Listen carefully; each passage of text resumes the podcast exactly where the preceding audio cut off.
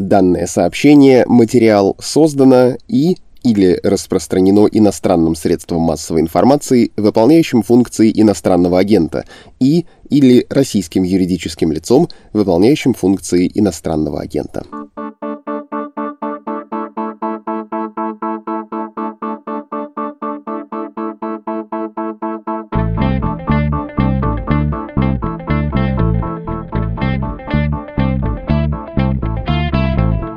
Вы слушаете подкаст «Что случилось?» о новостях, которые долго остаются важными. Рад представиться, Владислав Горин. На днях будет очередная годовщина военного конфликта в Грузии с участием России из-за почти никем не признанных республик Абхазии и Южной Осетии. Дело было в президентство Дмитрия Медведева. С точки зрения Москвы это было принуждение к миру и поддержка права народов на самоопределение, причем заявленного еще сразу после распада СССР. С точки зрения официального Тбилиси все происходящее агрессия, оккупация, сепаратизм.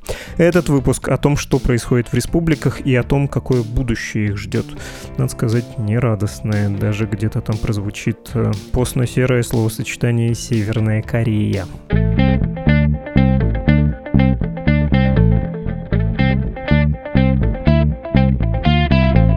Сегодняшняя собеседница Марта Ардашеля, главный редактор издания «Сова». Здравствуйте, Марта. Здравствуйте. Повод у нас с вами формальный, но актуальность в теме есть. Во многом эта актуальность связана с внутриполитическими российскими делами. Про них я вас тоже спрошу. Что знаете, я думаю, расскажете, на что вы сможете, на то ответите. Нет, нет. Я еще часто в начале разговора прошу собеседника или собеседницу уточнить позицию, чтобы можно было сделать поправку на объективность. Вы как не умом, а сердцем относитесь к проблеме Абхазии и Южной Осетии? И умом, и сердцем самым прямым образом отношусь, потому что я сама из Абхазии родом. И помню, как мы буквально собирали последние вещи, загружали все в машину и уезжали, пока вслед за нами мчались российские танки на реке Ингури. Но нам повезло, мы жили очень близко к административной границе в Галии, соответственно, удалось быстро покинуть, скажем так, уже полностью захваченную Абхазию. И одним из самых ярких моментов в моей жизни, моего детства, это победный фейерверк на мосту, на который мы смотрели уже с этой стороны, понимая, что домой мы вряд ли вернемся. Так что я буду стараться говорить объективно, соблюдать журналистскую, журналистские стандарты, если это вам нужно. А могу пустить эмоции в дело и рассказывать э, все, вот как чувствуется, как ощущается. Так что вы выбирайте. Ну, хотелось бы объективности, хотя без эмоционального момента тоже не обойдемся, тем более, что вас это коснулось. Вы меня простите за доморощенную этнологию, но Ардашели фамилия Мигрельская, и понятно, что на Кавказе по одной из метафор Господь, когда проносил мешочек с народами над Кавказом, рассыпал всех в перемешку, и когда мы говорим о Абхазии или там Южной Осетии, понятно, что там живут не только абхазы и осетины, как и во всем регионе, это вот такая через полосица. Вы когда уезжали, вы же не от российских э, войск, наверное, уезжали, точнее, не только от них, но еще и от своих соседей, и вот э, от этого специфического отношения, которое, как бы деликатно так сказать, крайне обостряется, когда происходит процесс строительства национального государства, скажу так. У нас вообще в семье очень... Э, и это, кстати, не уникальный такой момент. Он достаточно часто в большинстве своем встречается. Мы сладко спали, когда все это случилось, когда уже все захватили и пошли уже до, до конца.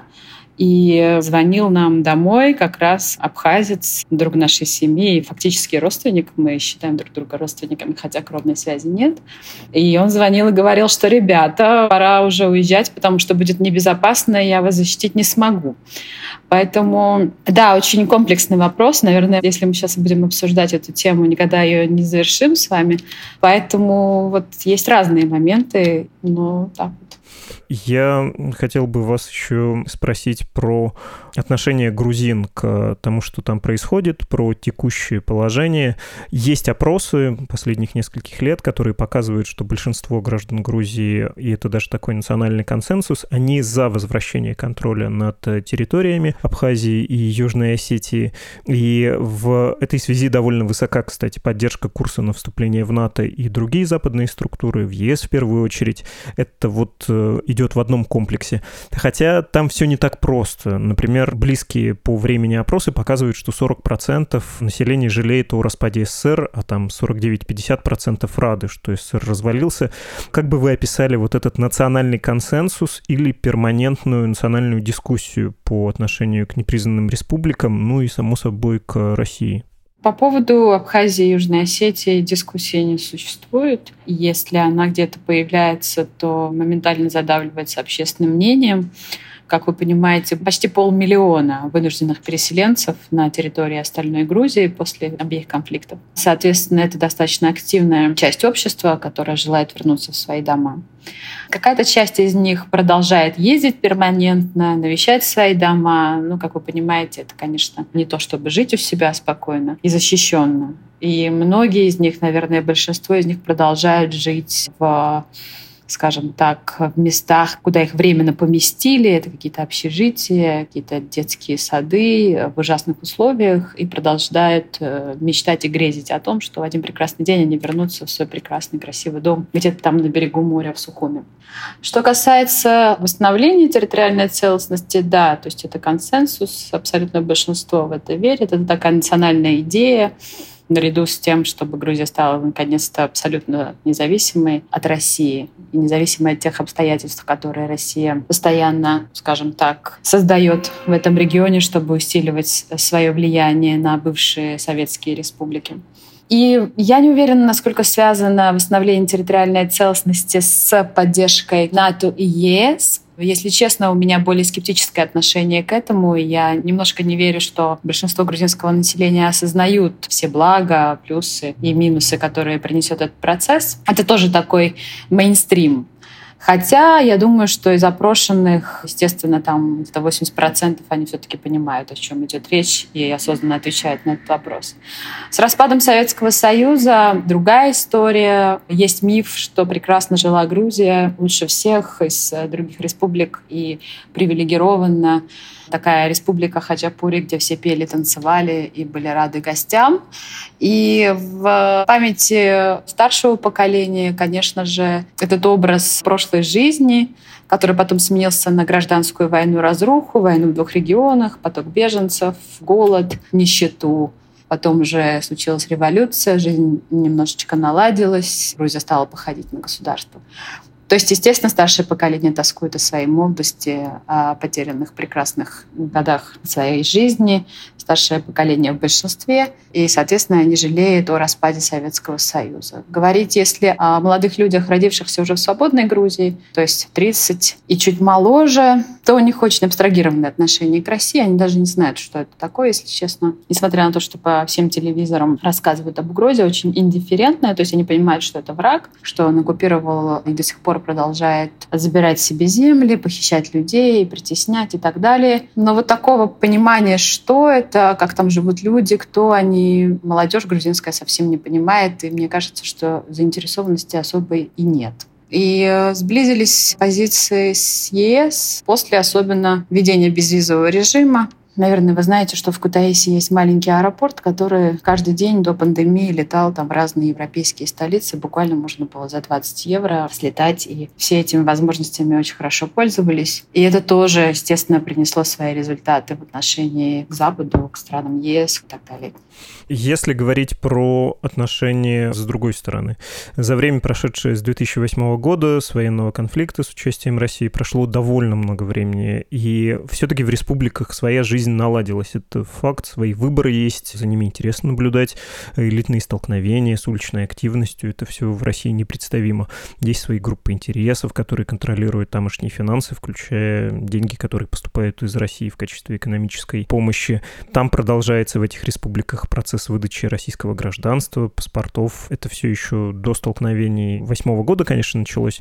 Но вот какие процессы, которые происходят там, вам кажутся наиболее значимыми, наиболее значимыми для будущего? Что вам представляется настолько важным, что за этим необходимо следить? Самое печальное, что сейчас происходит после 2008 года, и чего, к сожалению, сумела добиться Москва, это, признав независимость двух э, грузинских регионов, она полностью изолировала их от остальной Грузии. То есть если раньше мы могли спокойно передвигаться, особенно те, кто были родом из этих регионов, они могли въезжать в Цхинвали, могли въезжать в, там, Сухуми, в Гагры, в другие города и возвращаться обратно на другую часть, то сейчас это крайне осложнено. То есть Россия буквально начала строить такие берлинские стены, так называемые, проводить колючую проволоку, ограждать эти территории и создавать вот такие искусственные препятствия передвижению местного населения. Соответственно, помимо того, что еженедельно у нас э, огромная статистика людей, которых сажают в изоляторы цхинвальские и другие, просто потому что они там случайно вместе со своим стадом пересекли так называемую границу, это еще и постоянное отчуждение этих двух обществ друг от друга. То есть э, если жители остальной Грузии сохраняют какую-то связь с жителями этого региона, то потому что, ну, вы понимаете, что это все-таки Кавказ, несмотря на всю европейскость Грузии по сравнению с остальными странами Кавказа, все-таки это тесные, родственные, дружеские отношения, это постоянные звонки, поездки друг к другу и так далее, то с 2008 года делать это было буквально невозможно. Это продолжалось до того, как появились всякие мессенджеры, интернеты и так далее. То есть буквально были заблокированы грузинские номера, не могли прозваниваться на территорию этих регионов. Никакой связи не существовало.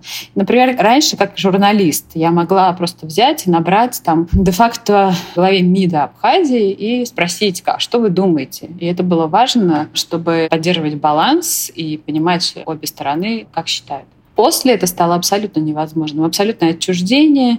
И молодежь стала расти абсолютно без какого-то контакта, соприкосновения друг с другом. Сейчас это происходит в соцсетях, в интернете. Но там, ну вы понимаете, да, какое огромное количество негатива выливают друг на друга, потому что это в паблике, потому что любой шаг назад — это предательство с обеих сторон, причем так рассматриваются, поэтому ни абхазы, ни грузины не уступают друг другу буквально ни в чем, и там все еще хуже. Но тем не менее, да, есть люди заинтересованные, которые смотрят за процессами. У нас такое ощущение, как бы вот э, вы, наверное, тоже следили, последний год проходили всякие революции в Абхазии. Да, ну мы понимаем, что России выгодно поддерживать в Абхазии ощущение, что они более независимые, они могут принимать решения и так далее.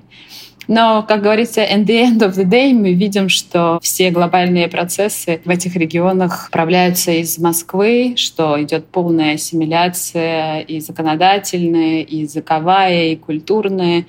И, к сожалению, возможно, через пару десятилетий не будет уже в Абхазии человека, который будет разговаривать на этом прекрасном языке. И это как раз то, я считаю, на чем стоит концентрироваться Грузии и на чем стоит выстраивать свою политику. Были попытки, они были весьма успешными. До пандемии Тбилиси предоставлял бесплатное медицинское обслуживание жителям этих регионов, и благодаря этой программе очень многие абхазцы прям этнические приезжали в Тбилиси, в Кутаиси, из Хинвали приезжали многие лечиться. И это как бы помогало им понимать, что происходит здесь, что здесь никто не настроен против них, никто в них не будет стрелять, что это нормальное государство, где нет произвола и так далее. И э, даже в соцсетях появлялись разные фото, там, не знаю, со старым Тбилиси, с балконами и так далее, что вызывало там шквал негатива, но тем не менее люди ездили и пользовались этими благами. Еще второй вопрос, что официально Тбилиси предлагает абитуриентам из этих регионов бесплатное образование. И даже последние два года из-за пандемии, когда перемещение абсолютно становится сложным, всех желающих зачислили в грузинские вузы без экзаменов. Это уже второй год такое происходит. То есть многие пользуются этими благами, ориентированными именно на людей, на какие-то контакты, на восстановление, на сближение. Что очень важно, я считаю. Потому что если мы не будем друг с другом общаться и не понимать, кто мы такие, особенно новое поколение, которое, в принципе, не ответственно за то, что произошло. Да? Они даже не понимают многие бэкграунда всех этих дел, почему все началось, куда ушло и так далее. Наши родители, у них слишком сложный груз с прошлого, чтобы понимать, как эту проблему разрешить. То есть это слишком много психологических, разных эмоциональных стрессов и травм, связанных с этой войной. И действующее правительство, точно так же, как и предыдущее, так же, как и в этих регионах, собственно, да, они ничем не отличаются в этом отношении. Они все в плену вот этого прошлого, то есть дел, которых натворили, и разгребать которые сложно, и нет ни политической воли, ни мудрости что-то предпринимать реальное. И нет э, посредника, который бы действительно понимал и помогал, и он был бы приемлем для обеих сторон. Поэтому все сложно. Я не знаю, если честно, у меня не очень оптимистичные прогнозы по поводу того, как это все когда-нибудь решится и решится ли вообще рискну сделать какое-то промежуточное обобщение. Два важных э, момента, которые вы сказали, про полеты в Европу грузинских э, молодых людей за 20 евро и, наоборот, ориентация на Россию, изоляция от э, грузинского пространства. Ну, в общем, такая вполне себе дихотомия европейская и российская, московская. Хорошо, важный вывод э, зафиксировали. У меня есть вопрос про частный эпизод. В 2021 году в регионе были большие международные учения, условно натовские, хотя там э, помимо государств, входящих в блок, участвовали другие, конечно, государства, в том числе Грузия, и МИД Осетии по этому поводу делал заявление о том, что это НАТО вот ведет свою политику превращения Грузии в плацдарм против России. Насколько это эффективный способ поддержания интереса Москвы со стороны этих республик? Насколько это хороший способ торговли не суверенитетом, а вот таким страхом выбивания ресурсов? Ну, знаете, эти учения происходят буквально каждые полгода. И каждые полгода мы слышим возмещение там, со стороны Цхинвали Сухуми, со стороны Москвы, на уровне МИДа России. Постоянно говорят, что там милитаризация, наращивание и т.д. Ну, как вы понимаете, тут такая история. Да, этот фактор, он, наверное, пугает э, Цхинвали и Абхазию, но это естественно, скорее всего. Но, с другой стороны, для Тбилиси это тоже такой естественный путь, да, то есть у тебя российские войска. Ну, вот смотрите, я вот сейчас сижу в Тбилиси, мне нужно 40 минут на машине, и я увижу первую российскую военную базу буквально по правую сторону от главной автомобильной трассы, которая повезет меня в Батуми отдыхать, скажем, да. То есть это, ну, да, время, рутина, это все как-то психологически ты потом приходишь к тому, что это где-то вот в бэкграунде оседает, и вроде бы не очень страшно, потому что ты просто привык. А потом ты проезжаешь мимо, у тебя радио вдруг ловит спутник Осетия, и они там рассказывают какие-то ужастики. И ты 15 минут слушаешь дикую пропаганду на русском языке. Ну, там нецензурную брань используешь, возможно, да. Потом немножко выдыхаешь и едешь дальше, потому что, ну, вот такая реальность. И с этой реальностью надо как-то управляться в Тбилиси. Это, естественно, интеграция Грузии в НАТО. Это как бы есть по этому поводу общенациональный консенсус, что единственный возможный путь сохранения суверенитета и независимости в условиях той политики, которую ведет Россия. Буквально вчера Россия говорила о том, что как раз, естественно, накануне годовщины, что Россия готова восстанавливать дипотношения с Грузией, но все зависит от Грузии. Так вот, все не зависит от Грузии совсем. Да? То есть у Грузии есть какие-то свои юридические основания быть Грузией, называться так, и находиться на карте мира в той форме, в которой она есть, в международно признанных границах. И Россия этого не позволяет. Соответственно, нужно как-то жить, как говорится. Насколько это наводит страх на жителей Южной Осетии и Абхазии, ну, я не знаю. Наверное, наводит. Но уровень милитаризации в регионе настолько высок, и на всех главных высотах с одной стороны и с другой стороны стоят э, военные базы, базы ФСБ России, на территории Южной Осетии стоят Искандеры российские. Поэтому это такой, знаете, процесс с обеих сторон. Сложно как-то оценить, кому кого нужно бояться. Ну, у меня был вопрос скорее про другое. Я понял, что я некоторые звено там логическое пропустил. У меня есть ощущение или там гипотеза, что сейчас совсем не в фокусе российского внимания находятся вот эти сателлитные образования, осетинское и абхазское, и им для того, чтобы получать больше ресурса, нужно о себе Москве напоминать и говорить про свою значимость, и говорить, что угроза все еще реальна. Так ли это или нет? Они и так хорошо живут, им напоминать ничего не надо. Москва и так считает, что это важная пешка вот на этой большой шахматной доске мировой. Ну, я думаю, что Россия не будет отказываться от этих регионов и продолжит их финансирование, если это вам интересно, как российскому налогоплательщику, который отстегивает миллиарды на содержание этих регионов. И нам очень печально наблюдать, что, к сожалению, уровень жизни там никак не улучшается. Но и, знаете как, то есть, э, когда Россия как бы выписывает чек, понятно, что она просит что-то взамен. В отношении Абхазии это вполне понятно. То есть э, Россия крайне заинтересована в полной ассимиляции, интеграции и так далее. И буквально процессы, которые проходили в прошлом году, и то, что абхазы все-таки мнутся и пытаются сохранить себя и как-то вот не подписывать вот этот закон об интеграции, хотя он уже подписан, или там не приводить его в жизнь, проваливая разные слушания в местном их парламенте и так далее. Но тем не менее, как бы Россия давит. И сейчас такое ощущение, по крайней мере, в отношении Абхазии, что Россия уже как бы требует, что пора уже выплачивать обратно то, что мы вложили. Я не знаю, во что этот процесс выльется. Другой момент идет в Цхинвале. Цхинвали был бы рад стать частью России, но тут другая история. России это не сильно надо. Но моя позиция такая, что как только Россия официально присоединит к себе эти территории, у нее не будет никакого предмета для торга ни с Грузией, ни с международным сообществом. А мы понимаем, что это абсолютно буферные зоны для той, в кавычках, натовской угрозы, которую так сильно боится Москва. Поэтому этот процесс, он будет идти, да. И они будут друг другу напоминать и о значимости, летать в Москву, и просить денег, и что-то давать взамен. Ну, то есть такая рутина, мне кажется, скорее. Я про это потом уточняющий вопрос еще задам. У меня есть как раз по поводу рутины другой вопрос. В начале августа ряд членов Совета Безопасности ООН, я перечислю, Эстония, Франция, Ирландия, Норвегия, Великобритания и США выступили с совместным заявлением о событиях августа 2008 Там сказано, что действия России были незаконными, есть призыв вывести вооруженные силы, отозвать признание независимости обеих республик. Кто-то верит в Грузии, что это не дежурные слова, что вообще можно ждать решения проблемы от Запада?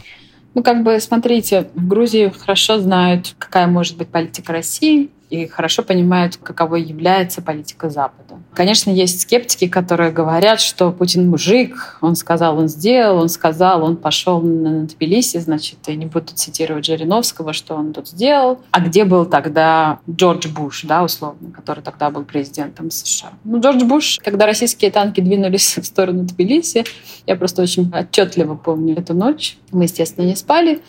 И Джордж Буш созвал экстренную пресс-конференцию и очень четко на прекрасном грузинском произнес название грузинского села Орчосани, где бы следовало остановиться уже российским войскам и не двигаться дальше, потому что уже будут серьезные проблемы. Как бы на этом все боевые действия прекратились, и потом уже началось то, что началось. Здравомыслящая часть грузинского населения, которая понимает, как работает международное право, к ним я себя отношу, если убрать здравомыслящее и скромностью, скажем так, запастись. Считают так, то есть я считаю так, что, естественно, никому не нужна война, никому не, не нужно, чтобы из-за наших территориальных споров с Россией, которым лет 200 или уже почти 300 пошел, из-за этого случилась огромная война в регионе. Мы не хотим быть Афганистаном, правильно? То есть, понятно, у нас оккупированные территории, у нас сложный враг, у нас есть союзники. Союзники делают нам прекрасное дело. Они поддерживают нашу политику непризнания во всем мире. Что нам это дает? Это нам дает удерживать мир, то есть не войну, и при этом сохранять юридически свой статус.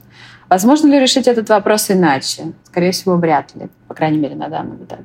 Что мы получаем? Мы получаем то, что эти регионы понимают, что как бы они нужны России, как бы Россия, в кавычках, всемогущая, но как бы продавить их независимость все-таки не получилось. Да? Но мы видим, что Абхазия и Южная Осетия там признали какие-то очень сомнительные государства путем вот такой чековой политики. И, возможно, вот мой личный прогноз, что как только Лукашенко тоже совсем себя дискредитирует на всех площадках мира, ну, он тоже пойдет на признание. И на этом закончится, скорее всего. Что это дает Абхазии? Это дает Абхазии полную изоляцию, а так же, как и Южная Осетия, от остального мира. До сих пор при личном общении с коллегами из Сухуми, с молодыми ребятами, которыми мы просто дружим, Они все очень-очень недовольны тем, что они не могут выезжать никуда с этими паспортами как бы российские паспорта есть, но очень мало возможностей с ними летать куда-то там, не знаю, потусить в Берлин, в Берхайм, как это делают кутайские ребята, на два дня вернуться обратно. То есть жизнь как бы в этих регионах остановилась. И это, к сожалению, последствия войны. Но, тем не менее, вот эти правовые какие-то заморочки и санкции, к которым у нас относятся на всем постсоветском пространстве, достаточно скептически, они на самом деле работают. И люди понимают, что если ты не можешь победить танками и ВВС, то ты можешь какими-то правовыми рычагами воздействовать на процесс и управлять процессом. Я считаю, что на данный момент в Грузии получается все-таки поддерживать в этом поле свое преимущество с помощью этих западных партнеров, да.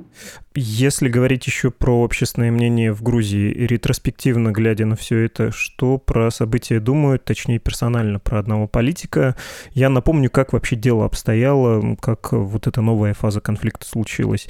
Когда произошла бархатная революция, революция Росана называлась, и к власти пришел Михаил Саакашвили, тогда страшно популярный лидер, он довольно легко разобрался с многолетним лидером Аджари Асланом Абашидзе, там, по сути, случилась своя революция, и, собственное население Абашидзе попросило. Кажется, в Россию он улетел, хотя могу ошибаться. Да, его забрали. Да, но ничего подобного не произошло с Абхазией и Осетией, и ну вот такой же кавалерийский наскок на эти территории привел к тому, к чему привел. Есть сейчас э, какая-то обида, что ли, или вот такое вытеснение переживаний на Саакашвили лично?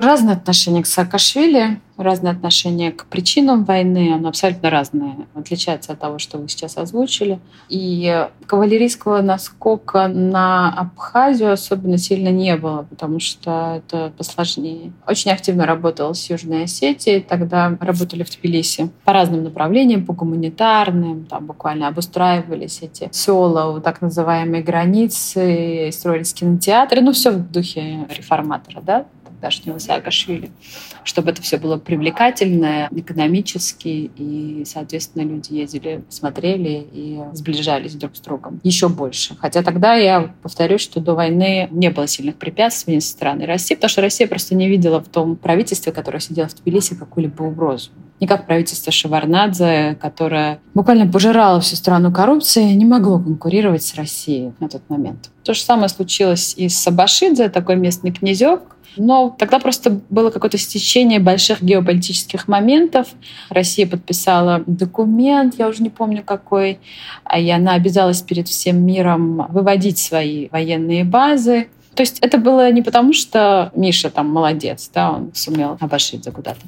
Нет, не только поэтому. Было потому, что был ряд больших таких моментов, в том числе и мировой политики, и России просто нужно было как-то договариваться с Западом, и они подписали документ и обязались вывести свои вот эти старые советские какие-то военные базы из Грузии. Вышли из Аджарии, забрали своего Абашидзе, который до сих пор находится в Москве, разыскивается в Грузии, и, естественно, воздержались от вывода военных баз. Тогда, ну, как говорили, один-единственный был Будаути тогда в Абхазии, Азии. И в Цхинвале там что-то было наверняка, я уже не помню. То есть это было такое стечение обстоятельств. Что касается войны, ну, как бы все понимали, что Грузия уже слишком разогналась, слишком большой такой идет напор в сторону ЕС, слишком агрессивная риторика в адрес России, ну, естественно, Бухарест в 2008 году, который пообещал Украине и Грузии интеграцию любым путем, любой ценой в какой-то определенный момент жизни. Возможно, они тоже до сих пор ждут глобальных моментов их стечения.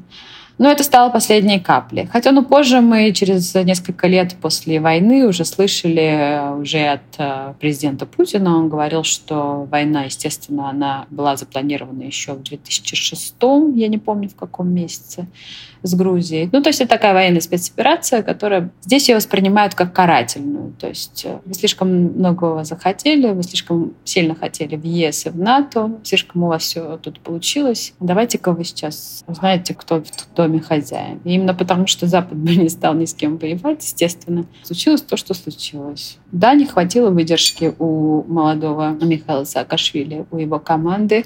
И мы пришли к такой трагедии не знаю, разные отношения. Вот сейчас прошло много лет, и после вот 2008 и на Западе, и вообще внутри Грузии были дискуссии, а кто виноват, а кто первый стрельнул, а кто там что-то, кто бомбил спящий Цхинвал, что там. Ну, вот какие-то романтическое отношение было к политике, к миру, к России в том числе было такое отношение у западных политиков. Но потом случился как бы Крым. И все поняли, что не должно быть никаких иллюзий. Есть государство, у которого есть свои цели, свои методы, и это работает так. Если это никак не совмещается с теми представлениями, которые есть в Брюсселе в отношении международной политики, то это проблема Брюсселя, скорее всего, а не проблема России, потому что Россия успешно осуществляет свои геополитические задачи в странах бывшего СССР. Мне кажется, очень трезво надо к этому относиться, без эмоций, без того, кто зачем жевал галстук и кто почему стрелял какую ночь первым. Было просто очень все цинично, и, к сожалению, погибли люди. И продолжают страдать. Давайте про будущее поговорим. Я констатирую, что мы видим с э, точки зрения России, что Абхазия и Южная Осетия — это замороженный конфликт, он в таком состоянии поддерживается. Они стоят в экономическом смысле не очень дорого России, потенциально могут быть э, к тому же использованы для сдерживания или какой-то экспансии в отношении обобщенного Запада-условного противника, как его понимают в нынешней официальной Москве. Какое-то время обеими территориями от Кремля занимался бывший замглавы администрации администрации президента бывший советник Путина, весь из себя такой многозначительный Владислав Сурков, и в его же ведении были донбасские дела, но даже при нем ничего особенно не изменилось. Вот эта вот вязкость, она, в общем, как была, так и остается. По меньшей мере год Сурков в отставке, никто этого и не заметил, я думаю, в отношении политики непризнанных или там самопровозглашенных территорий.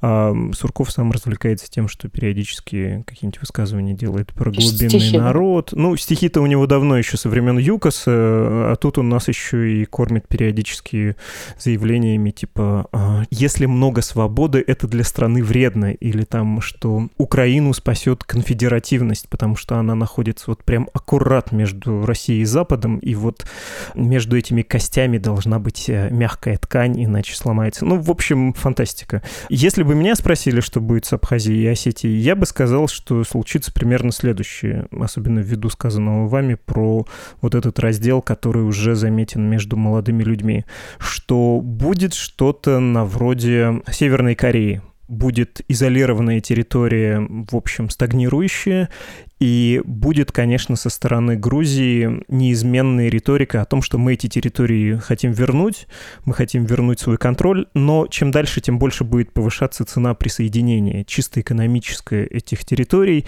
И как в Южной Корее сейчас на уровне риторики есть заявление о том, что, конечно, мы одна страна и мы объединимся, но на самом деле люди не хотят уже никакого объединения. Они понимают, что из их кармана это будет оплачено, это будет очень дорого, они уже потеряли родственные, культурные а, и какие-то общецивилизационные связи со своими соседями и родственниками севера, и по большому счету, наверное, для них будет слишком болезненным это объединение, и им тоже вот сейчас и грузинам в будущем будет выгодна эта замороженность. Если объединение не случится, то оно будет таким обвальным, как объединение Германии. Там никто не планировал, но деваться некуда, объединились. Лично моя точка зрения. Как вам кажется, что произойдет? Я могу тут, кстати, еще привести мнение Аркадия Дубнова, это политолог, регионалист, который уверен, что что Владимир Путин вот на третьей финальной стадии своего правления попробует создать что-то вроде нового СССР, куда Абхазия и Южная Осетия, очевидно, тоже войдут. Вы бы рискнули сделать прогноз на ближайшие годы и на сколько-то обозримое будущее? А по поводу СССР, даже де-факто президент признавался, что речь об этом шла на одной из встреч. И ну, знаете, все вот эти прогнозы, которые вы перечислили, они абсолютно реалистичны. Это, конечно, не ближайшие годы, но да, в обозримом будущем они абсолютно реалистичны.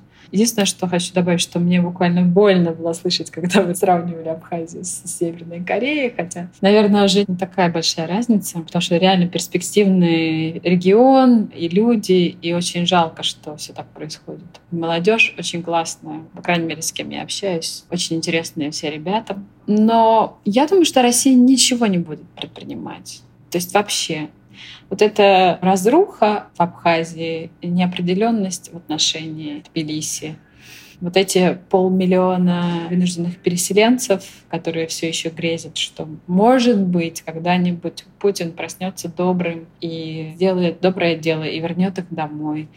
То есть это все очень хорошее поле для манипуляции Москвы, которая, в принципе, сейчас никуда не спешит. Да? У нее основной акцент на Украину, акцент сместился. И тут же без виз. С точки зрения России было бы мудро взять и отменить визовый режим, правильно? И постараться привлекать новое поколение грузин. Там они каких-то совков, которых они здесь поддерживают на местах, и которые просто маргинальщина, которые устраивали погромы буквально в начале прошлого месяца в центре Тбилиси. И никогда прогрессивная молодежь грузинская, образованная, и, я думаю, за которой все-таки будущее этой страны не пойдет за этими людьми, на которые Москва тратит миллионы, кстати. Небольшое пояснение. Вы говорите про гей-парад в Тбилиси. У нас был про это подкаст. Все интересующиеся, отправляю их послушать. Ну да, гей-парад, он очень громко, конечно, сказано, но, в общем, да. Но Россия использует этот вопрос безвизового режима тоже. Каждые полгода мы слышим какие-то заверения от господина Карасина, что этот вопрос будет пересмотрен. Но мы прекрасно понимаем, что не будет он пересмотрен, потому что это как раз вот какие-то удобные моменты. Карасин говорит, мы будем пересматривать вопрос. И какие-то наивные люди, которых очень много, как вы понимаете, они начинают верить, что, боже, ну неужели Москва пересмотрит, и я смогу поехать к своей внучке без визы. А потом все возвращается на круги своя. То есть никаких подвижек не будет, потому что Москву это не устраивает. Но тут один момент. Вот это поколение, которое все еще держится за Россию, за свои воспоминания о том, как они летали в Москву за килограммом грильяжа, потому что больше нечем было развлечься в Советском Союзе. Их уже становится все меньше, и это как бы биологический процесс. А в памяти молодого поколения Москва — это просто страшный агрессор, который ну, вот прям вот открыл рот и хочет тебя сожрать, и забрать у тебя будущее и так далее. Вот такое восприятие этого всего. Потом я думаю, что все останется на своих местах, все будут играть в эту игру ужасную, которая ни к чему не приведет. Но тем не менее, я, как я люблю иногда цинично это назвать, такая бизнес-модель, на которой обе стороны как-то вот что-то себе там зарабатывают, какие-то политические баллы. Да, реалистично, хотя, может быть, не выглядит как-то страшно захватывающе, но такова жизнь. Вы сказали, Карасин, это он раньше в МИДе работал, сейчас он сенатор. Он, кстати, продолжает курировать Грузию, так что он все еще актуален для нас, да. Хорошо, спасибо вам огромное, до свидания. Спасибо. Мы говорили с главным редактором издания «Сова» Мартой Ардашели.